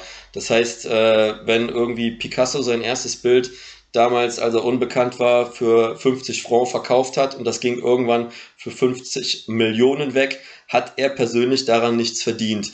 Die, jetzt kann man bei einem NFT, wenn man das mintet, direkt von Anfang an einstellen, wie viel verdient man, sobald es weiterverkauft wird und das wird dann über Smart Contracting automatisiert äh, erledigt und dann werden da Beträge dem Konto gut geschrieben, sodass je nachdem, wenn man eine große Sammlung hat, die eifrig gehandelt wird, da durchaus ein ganz, ganz gutes passives Einkommen zustande kommen kann. Ähm, NFT bietet vor allem auch äh, jetzt am Anfang noch die Möglichkeit, auch sich selbst direkt zu vermarkten, ohne dass man als Künstler oder Künstlerin angewiesen ist auf äh, große Galerien, die bisher meistens als Gatekeeper funktionieren, äh, weil man einfach sofort mit seiner Ware sofort an den Markt gehen kann und sofort in der entsprechenden Community auch äh, an erster Stelle der Aufmerksamkeit ist. Und vor allem bietet es überhaupt für DigitalkünstlerInnen zum ersten Mal die Möglichkeit, ihre digitale Kunst, ihre rein digitale Kunst sofort zu vermarkten. Das ist natürlich jetzt auch einfach ein perfektes Timing. Aber man muss sich vorstellen, dass die Corona-Pandemie hat natürlich besonders die KünstlerInnen hart getroffen. Da sitzen ganz, ganz viele Leute zu Hause, die überhaupt keine Möglichkeit haben, auszustellen und äh, ihre Kunst an den Mann oder die Frau zu bringen. Die haben die Festplatte voll mit Digitalkunst, die aber eben noch nicht gedruckt wird, um sie irgendwem zu übergeben und auf einmal bietet sich die Möglichkeit, einfach die vom Heim-PC sofort ins Internet zu stellen und über Nacht damit reich zu werden. Und das ist natürlich ein Versprechen, was äh, sich in vielen Fällen äh, bewahrheitet hat, in noch viel, viel mehr Fällen äh, leider nicht, aber natürlich sehr, sehr, sehr lukrativ ist. Und äh, deswegen war da gerade gerade Anfang des Jahres, als auf einmal die, die Preise so explodiert sind, es wurde schon angesprochen, da wurde auf einmal ein rein digitales Bild für 69 Millionen US-Dollar verkauft. Also da war natürlich der, der Run groß und der, der ist immer noch da. Also bei Facebook in den entsprechenden Gruppen sind jeden Tag Leute, die sich noch erklären lassen wollen, wie kann man NFTs machen, um damit Geld zu, äh, zu verdienen. Aber jetzt, jetzt finde ich spannend, ne? also wie, wie Sprache funktioniert. Das hast du gesagt, Bild zu verkaufen. Aber es ist ja, es ist ja eben nicht so, dass das Bild verkauft wird, sondern es wird ein Link auf der Webseite verkauft, wo drauf steht, dem und dem gehört das Bild, oder? Das ist jetzt eine philosophische Frage. Das ist wie mit dem Haus. Wird da ein Haus verkauft oder wird da der, der Eintrag im Grundbuch verkauft, der verspricht, dass man dieses Haus benutzen darf? Ne? Das nee, ist äh, also im, im Endeffekt, naja, es wird nichts klassisch übergeben, so wie man, wie man im Supermarkt halt einkauft. Aber das ist man eigentlich in vielen anderen Bereichen des Lebens schon gewohnt, ja. Nee, aber, aber definitiv, das, es wird nichts direkt übergeben, ja. Nee, aber mit dem, äh, beim Grundbucheintrag ist ja folgendes. Das ist natürlich sozusagen eine Repräsentation, die da verkauft wird, aber es gibt halt eben nur ein Haus. Bei dem, bei dem Kunstwerk, bei dem digitalen Kunstwerk, das kannst du ja kopieren. Unendlich oft. Und dann wird sozusagen die Repräsentation wertvoller als das eigentliche Ding. Dann geht es also nicht darum, das Kunstwerk zu besitzen, also die Datei in den Händen zu halten, sondern es geht nur darum, dass irgendwo steht, dass du der rechtmäßige Besitzer bist, oder? Also ja, zum einen ist, ist das so. zum einen ist das natürlich sehr wertvoll, behaupten zu können, ich bin der Besitzer von dem und dem Werk oder von der Mona Lisa. Aber oder, auch, aber oder, auch oder. nur, aber auch nur, weil es ein Spekulationsmarkt ist. Ja, also ich, ich, ich sag mal so, ich, ich vergleiche das immer so, wenn, äh, wenn Picasso ein, einen Druck von einem Bild angefertigt hat und dann hat er, was weiß ich, 50 Drucke angefertigt. Äh, die sind dann viel wert, weil sie von ihm sind. Wenn sobald Picasso dann die, die Druckerei verlässt, der Drucker dahin geht und dann einfach nochmal 100 Stück davon macht, äh, dann äh, wären das keine Original Picassos mehr. Ne? Also, und das ist eben was, was durch NFT sozusagen sichergestellt werden soll. Das ist jeweils von diesem einzelnen Künstler oder der Künstlerin gemacht worden und es ist eben nicht nur eine direkte Kopie, die mehr oder weniger komplett identisch ist bis auf vielleicht den Zeitstempel. Ich meine, da gab es natürlich jetzt auch so Vorfälle, in Stichwort Sleep Minting, wo Leute einfach sich in die Wallets von KünstlerInnen reingeschlichen haben und quasi ohne deren Wissen in deren Namen Kunstwerke herausgegeben haben und sich selber verkauft haben. Äh, solche Fälschungen, die sind auch schon passiert. Ähm, die Niedertracht des Menschen kennt keine Grenzen. Das ist unfassbar. genau, ja. So, aber ähm, es ist für mich völlig faszinierend, was für eine, also wie abstrakt Besitz in dem Fall geworden ist. Ja? Mhm. Also es, es kann jeder kopieren, es sind dieselben Bits, aber ich kann sagen, es ist meins und dafür gebe ich irgendwie zweistellige Millionenbeträge aus. Also das ist hochfaszinierend. Ja. Aber wie stehst du denn selber dazu, Max? Weil die also was ich am Anfang vorgelesen habe aus der Wikipedia, du hast dich gegen potenzielle Auktionsgewinne abgesichert. Das ist ja das Antithema. also findest du das eigentlich eine coole Idee oder eigentlich denkst du, das muss angezündet werden und gehört weg? also das Letztere finde ich natürlich einfach direkt schon mal sehr sympathisch. Nee, ich, ich, ich bin da sehr, sehr, sehr gespalten, ähm, was das angeht. Also ähm, zum einen äh, glaube ich, pardon, jetzt irgendwas wollte ich gerade vorher sagen, das ist mir jetzt entfallen. Ich, ich muss noch mal überlegen. Ähm, also zum einen fand ich es natürlich total absurd, auch die, die erste Reaktion, die jeder hatte, wieder bezahlt jemand für ein rein digitales Geld, äh, Bild so viel Geld. Äh, das, das kann doch gar nicht wahr sein, das ist da absoluter Bullshit, das, was da für, für Millionen weggeht, das kann ich mir mit dem Rechtsklick runterladen, habe das selber und kann dann sagen, guck, ich habe es ja auch auf meinem, meinem PC drauf. Also das wirkt erstmal total absurd. Ähm, und andererseits, äh, das ist jetzt nur mal am Rande, ist es eigentlich, ist das, könnte das sogar so eine kleine Rettung sein für ähm, die, dieses kapitalistische Versprechen des endlosen Wirtschaftswachstums trotz begrenzter Ressourcen. Also das ist ja sind ja allermeist, in den allermeisten Fällen sind das ja auch äh, Leute, die mit Krypto viel Geld gemacht haben, die gerade dort die Preise extrem hochtreiben. Also in dem konkreten Fall von, von dem Beeple-Werk, das dort für 69 Millionen weggegangen ist, wird mindestens unterstellt, dass der Käufer, der dieses Werk so teuer gekauft hat, dass der gleichzeitig schon eine Kollektion von Beeple besaß und an dieser Kollektion für diese Kollektion aus, oder aus dieser Kollektion selber wieder eine Währung gemacht hat, an der man Anteile kaufen konnte, an der wiederum Beeple selber mit Anteilen beteiligt war. Das bedeutet, ähm, der der Käufer, der dort 69 Millionen bezahlt hat, der war eigentlich traurig, dass er nicht noch mehr bezahlen durfte, weil es ihm darum ging, den Preis unterstellterweise so hoch wie möglich zu treiben, weil dadurch natürlich auch die anderen Kunstwerke, die er in seiner Sammlung besaß, noch mehr Geld äh, noch wert gewesen wären. Ähm, man muss auch irgendwo vielleicht auch ein bisschen dankbar sein, dass die Leute, die da ihre Kryptomilliarden verdient haben, die eben dann in digitale Kunst irgendwo, irgendwo, wo es keinen anderen stört, reinschieben, als sich zum Beispiel auf einmal äh, Schrippen zu kaufen, weil ansonsten plötzlich die Schrippen zwei Euro kosten würden oder noch mehr, wenn die diese Kohle, die die da machen, auf einmal in den normalen Geldmarkt reinschieben würden. Also irgendwie ist es gut, dass diese absurden Kryptogewinne auch im Kryptomarkt bleiben. So, und ähm, für mich persönlich, also ich hatte, wie gesagt, diese allererste Reaktion, das ist doch total absurd, was da läuft und wollte dann auch entsprechend da Kunstwerke machen oder da ein entsprechendes Statement zu geben.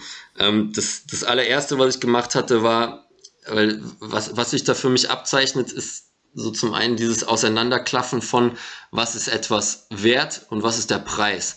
Also eine, eine, digitale Datei, die man beliebig kopieren kann, die ist für mich nichts wert. Die, die Arbeit dahinter, die zu erstellen, die ist auf jeden Fall was wert, aber die Datei da selber äh, wüsste ich nicht, warum man für eine gratis erstellte Kopie was bezahlen müsste eigentlich.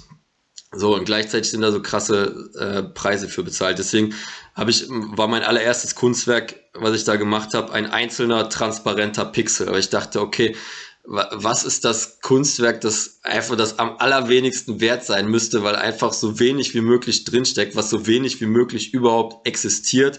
Und das ist ein Bild von einmal ein Pixel Abmessung und ohne irgendeine Farbe. Und das habe ich so als Statement dann auch irgendwo auf die äh, bei bei OpenSea auf so einer Plattform gemintet, einfach um um diese Absurdität, diesen Unterschied zwischen äh, Wert und, und Preis darzustellen. Ähm, hab dabei erschreckenderweise festgestellt oder nachher ausgerechnet, dass dieses Ding dann theoretisch, also diese einzelne Aktion über 100 Kilogramm CO2 verursacht haben soll, rein rechnerisch, ähm, wenn man den Berechnungen oh. glauben kann, was natürlich auch einfach katastrophal ist. Man muss natürlich da auch immer fairerweise unterscheiden zwischen dem CO2-Ausstoß von ähm, Blockchain, Krypto, NFT und dem Energieverbrauch. Weil das, das Energieverbrauch mit einem CO2-Ausstoß korreliert, ist zum Teil auch einfach immer noch ein Versagen der Politik, die den Wandel zu erneuerbaren Energien nicht geschafft hat. Äh, wenn wir alle unsere das, das Energie aber, aus das, äh, Ökostrom kriegen würden. Ja. Das, das ginge aber schneller, wenn wir nicht Energie für Blockchain ausgeben würden. Ne? Das äh, ist ja auch ein Zirkelschluss. Äh, wie, wie meinst du das? Naja, pass, pass auf, also äh, die, die, das Umstellen auf erneuerbare Energien fordert ja, dass wir äh, Quellen für erneuerbare Energien schaffen, dass wir Solarzellen aufstellen, Windkrafträder aufstellen und so weiter und so fort. Ne? In dem Moment, wo du mehr Energie verbrauchst, als du eigentlich benötigen würdest ohne Blockchain, machst es halt schwerer, irgendwie äh, auf erneuerbare Energien umzustellen. Du kannst halt nicht irgendwie auf der einen Seite den, den Energieverbrauch mit der Schaufel zum Fenster rauswerfen, auf der anderen Seite sagen, ja, aber die Politik hat es nicht geschafft, erneuerbare erneuerbare Energien einzuführen. Also dazu naja, naja, ja, aber das, das, das, ist, äh, also, es ist, ist, doch, doch, doch, doch, ist schon so. Also naja, das, das erfordert also, nee, aber auch das, Energiesparen. Nee, nee, nee, nee, stopp. Also ja, aber das dann so, aber zu sagen, wir haben zu wenig neue erneuerbare Energie, weil Blockchain, das ist schon auch ein bisschen kurz gegriffen. Ne? Da kannst du auch sagen, so, ja, wir müssen nicht, wir müssen nicht alle Auto fahren, wir müssen nicht alle fliegen und so weiter und so fort. Das, also, das, das ist richtig, aber irgendwie zu sagen, naja, na, also gut, auf Blockchain verzichten wir jetzt nicht, aber wofür dann? Ja? Also dann, dann, kommt der nächste und sagt, auf Autofahren verzichten wir nicht. Der nächste kommt und sagt, auf Fliegen verzichten wir nicht. Also eine, eine Umstellung auf eine CO2-freies Wirtschaften erfordert auch Energiesparen. Und an der Stelle muss man einfach den, den Sinn und den Unsinn von Energieverbrauch hinterfragen. Und das betrifft nee. ein Auto genauso wie eine Blockchain. Okay, das war der Punkt, auf den ich das, hinweisen wollte. Dankeschön. Da, da hast du absolut recht. Ähm, ich, ich meine nur, wenn wir von Anfang an immer schon nur erneuerbare Energien benutzt hätten, dann gäbe es keine Diskussion über einen CO2-Ausstoß von NFT, das wollte ich nur sagen. Nee, weißt du, worüber wir dann diskutieren würden? Über Blackouts wegen mangelnder Energieversorgung. Ja, also ich, ich denke, diesen Punkt werden wir auch noch erreichen. Dann sprechen wir aber nicht unbedingt über den Verbrauch von, äh, den Energieverbrauch von NFT, sondern eher um den Anstieg, der dort durch die äh, vermehrte Nutzung oder durch, durch die sprunghaft vermehrte Nutzung jetzt gerade, äh, also dass jetzt die Inf Infrastrukturen da nicht entsprechend hinterherziehen, äh, das kann man jetzt mhm. nur bedingt den äh, Kryptowährungen oder den NFTs jetzt selber vorwerfen. Ich, ich würde aber nochmal bei den, bei den NFTs landen wollen, weil mir scheint, das ist also ein Thema, ein Metathema, das sich bei Blockchain wiederholt ist, das wird auf gesellschaftliche Systeme, auf gesellschaftliche Probleme draufgeworfen, klärt diese nicht, führt aber dazu, dass Leute, die eh gut im Spekulieren sind, spekulieren, also der Teufel scheißt auf den größten Haufen. Konkret, ähm, vor allen Dingen profitieren von NFTs eben Spekulateure, es hilft den KünstlerInnen nichts und es maskiert sozusagen damit ein, ein, Problem auf so eine liberale, libertäre Art und Weise, neoliberale Art und Weise, nämlich im Prinzip sind wir als Gesellschaft daran interessiert, KünstlerInnen zu haben. Diese KünstlerInnen sollen auch leben können und das möglichst auch gut. Und weil es eben kein, kein System gibt, was das gewährleistet, führt das jetzt dazu, dass es NFTs gibt, die aber dann nicht das Problem klären, klären, nämlich dass KünstlerInnen gut davon leben können. Also ein paar ja, aber viele eben auch nicht, wie du gesagt hast. Dafür ist der Spekulationsmarkt wieder um ein weiteres Spekulationsobjekt gestiegen. Ja, auf jeden Fall. Also ich sag mal so, auch mit NFT sind, ist da immer noch eine, eine Monopolisierung gegeben. Das heißt, die Leute, die vorher mit digitaler Kunst oder anderer Kunst gut verdient haben, die, die verdienen auch mit NFT mehr. Aber grundsätzlich ist die, die, die, die, die Schere zwischen den gut verdienenden und den Nichtsverdienenden kleiner geworden oder ist aktuell kleiner gewesen. Also da gibt's ganz, ganz viele Leute, die vorher auch noch nie irgendetwas mit Kunst verdient hatten und plötzlich am NFT-Markt etwas verkaufen könnten, konnten. Selbst wenn es nur daran lag, dass überreiche ähm, Spekulanten plötzlich sinnlos deren Kunst gekauft haben. Also das Problem, das ich so ein bisschen damit habe, zum einen Mäzenentum gab es schon immer. Ne? Also Leute mit zu viel Geld haben schon immer die Kunst gefördert. Das ist ja im Prinzip auch gut und richtig. Aber äh, das ist so ein bisschen das The Winner takes it all Prinzip, ja. So, also, äh, oder wie die FDP sagen würde, Chancengleichheit. Ja? Es kann halt jeder mit der gleichen Chance im Lotto gewinnen. Ähm, in der Praxis trifft es aber nicht alle. Ja, sondern es trifft ein paar, die schwimmen dann im Geld und der Rest hat auch wieder keine Kohle. Ähm, und äh, rein vom, vom Ansatz her gefällt mir einfach sowas wie Patreon zum Supporten von Künstlern besser. Ne? Jeder tut seine zwei, äh, zwei Euro im Topf im Monat und ähm, wenn sich genügend Leute finden, die die Kunst gut finden, kann man davon halt auch leben. Und ähm, das ist also bei, bei einem NFT musst du halt den einen finden, der dir das dann komplett auszahlt für dieses eine Kunstwerk, anstatt dass irgendwie tausend Leute sagen, oh, das finde ich geil, da gebe ich, da schmeiße ich was in den Hut für. Also das, äh, mich stört dieses äh, überspitzte irgendwie, äh, Mäzenentum, Milliardäre leisten es sich, äh, bestimmte Künstler und alles, was damit einhergeht, irgendwie hip zu sein, sich zu zeigen und so weiter und so fort. Ähm, Glaube ich ganz enorm. Also meiner Meinung nach nicht der beste Ansatz, um, um Kunst zu fördern, Künstler zu fördern. Hm. Also es, ich, ich komme nicht auf den grünen Zweig, kann man es glaube ich zusammenfassen, weil alles, alles, was mit Blockchain zu tun hat und NFTs auch, ist immer sozusagen sehr hart äh, hinterfragbar und ja, das hat vielleicht eine Berechtigung, aber bei allen Beispielen, die wir heute verhandelt haben, frage ich mich immer, hätte das, würde das auch so existieren, ohne die Spekulation dahinter, also ohne eben dieses, dieses Scam-System, kann man fast schon sagen, wo es halt dann nur darum geht, eine künstliche Knappheit eigentlich zu erzeugen und Ressourcen zu verschwenden. Also im Prinzip bezahlen wir wir jetzt als Welt in Energie und Chipknappheit, dass Leute spekulieren können. Und das, das, also mich spricht das persönlich nicht an. Falls ihr das anders seht, könnt ihr es gerne, äh, oder auch genauso könnt ihr es gerne in die, in die Kommentare schreiben. Ich würde jetzt noch eine, eine Abschlussrunde machen wollen und jedem von euch eine Frage in zwei Teilen stellen, nämlich sollte Blockchain weggehen und wird Blockchain weggehen? Peter. Ja und ja. Aber warum? ich, bin jetzt berühmt, ich bin jetzt berühmt dafür, äh, mich hier kurz zu fassen. Ähm, äh, ja, also sollte, sollte Blockchain weggehen, also vielleicht gibt es irgendwo einen Anwendungsfall, der tatsächlich Sinn ergibt, äh, den ich dann auch unterschreiben würde. Und äh, um das auch nochmal klar zu sagen, ich finde die Technologie als solche durchaus spannend. Also da haben sich äh, mhm. schlaue Leute schlaue Gedanken gemacht. Das ist interessant. Äh, allerdings eher von einem akademischen Standpunkt heraus. Ne? Also ich äh, finde, wie gesagt, in, in der freien Welt da draußen habe ich äh, immer noch nichts gesehen, was mich irgendwie überzeugt. Und äh, so die ganz rapiden Nachteile, die hatten wir jetzt alle schon durchdekliniert, äh, insbesondere was die Energieverschwendung angeht. Ähm, und ich bin da auch bei Andreas, äh, dass mir so ein Patreon-System vom Grundsatz her besser gefällt als wieder eine Blockchain. Und ich habe halt immer den Eindruck, dass Dinge mit Zwang auf Blockchain gehievt werden, äh, weil es halt gerade geht und Leute verzweifelt irgendeinen Anwendungsfall suchen, mit dem man dann wiederum Venture Capital irgendwie einsammeln kann.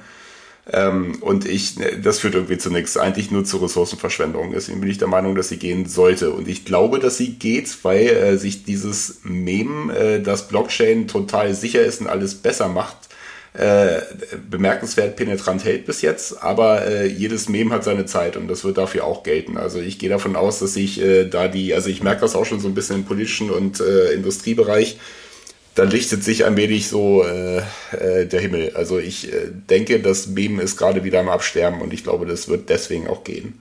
Aber das ist sozusagen, das ist, das gilt für die Verbreitung der Idee Blockchain. Bitcoin wird wahrscheinlich bleiben und Ethereum, oder? Ja, ich denke schon. Also äh, ja, ja, also Bitcoin wird uns auf jeden Fall noch ein Weilchen begleiten. Ich würde mir nicht äh, zutrauen zu mutmaßen, wie das denn mit dem Kurs aussehen wird. Ne?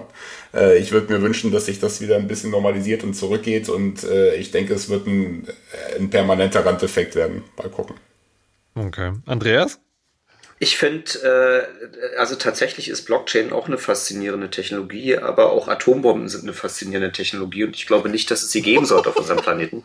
Ja, danke. Ähm, die, äh, also insbesondere Proof of Work ähm, muss verschwinden. Das ist ein, das ist ein Riesenproblem, das ist eine Riesenumweltsauerei. Es wird nicht besser werden. Ähm, das, äh, das wird uns das Klima kosten, das wird uns um Kopf und Kragen bringen. Das muss verschwinden.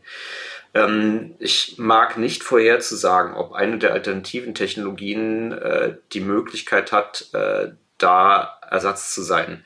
Also Festplattenplatz äh, ist keine Alternative, weil auch der kostet Ressourcen. Also alles, was sozusagen mit, äh, mit dem Horden physischer Ressourcen zu tun hat, ist meines Erachtens ungeeignet.